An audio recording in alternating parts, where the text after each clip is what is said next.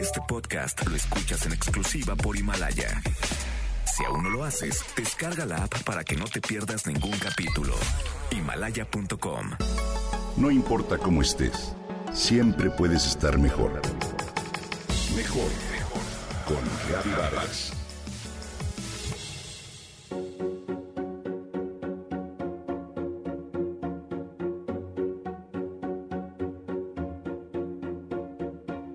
La miro apenas de reojo mientras mi hija está en su clase virtual. Pocas veces tengo la oportunidad de observar de cerca y en clase a los maestros de mi hija. Sigilosamente le espío mientras les habla a sus alumnos, todos ellos conectados y atendiendo rigurosamente la clase de biología. Me doy cuenta por qué mi hija quiere ser bióloga.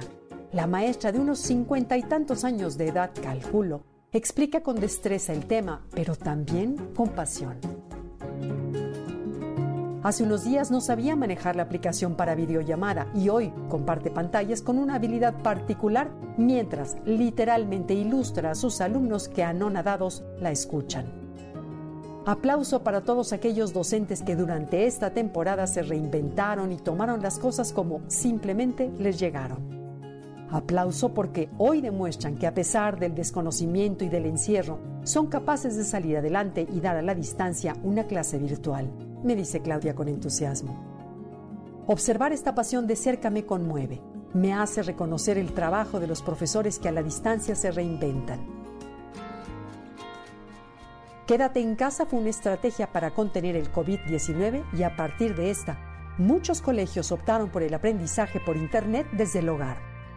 El virus se ha adentrado en diferentes sectores del país con sus consecuencias y el sector educativo no está exento y representa una de las responsabilidades más difíciles de enfrentar.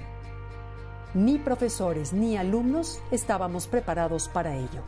El reto para las instituciones educativas es, primeramente, identificar los mecanismos para apoyar a los estudiantes de manera clara ante sus preocupaciones, pero también aprender a usar aplicaciones, herramientas diversas que los lleven a una experiencia virtual, así como a conjugar esa parte profesional con la humana. Los profesores deben ser capaces también de abrir canales de comunicación con los alumnos y humanizar a través de las pantallas. Darse cuenta que ambas partes pasan por un periodo complicado y tener paciencia.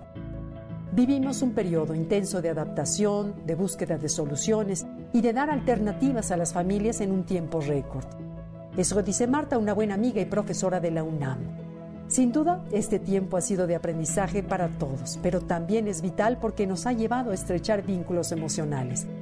Y si bien la interacción social es importante, las clases virtuales le han dado un nuevo giro, pues los profesores han sido capaces de conocer más a fondo a sus alumnos desde los correos electrónicos que intercambian, las videollamadas que se centran en el rostro del alumno que participa y las clases dinámicas que a veces contienen retos o misiones divertidas que estimulan el aprendizaje. Sin lugar a dudas, esta nueva situación ha planteado que la docencia requiere vocación.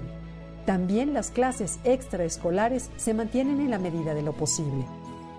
He sido testigo de clases de música o pintura en la que los niños motivados envían sus avances por Internet mientras los docentes los publican en redes sociales orgullosos. Aplauso a todos esos profesores que, como la maestra de biología, se adaptan, reaprenden a enseñar y aprenden con sus alumnos que son capaces de mantener una educación a distancia viva y activa. Enhorabuena y felicidades por este esfuerzo en este su día.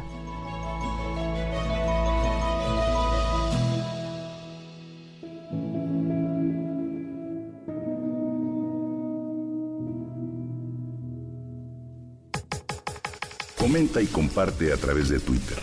Gaby-Vargas.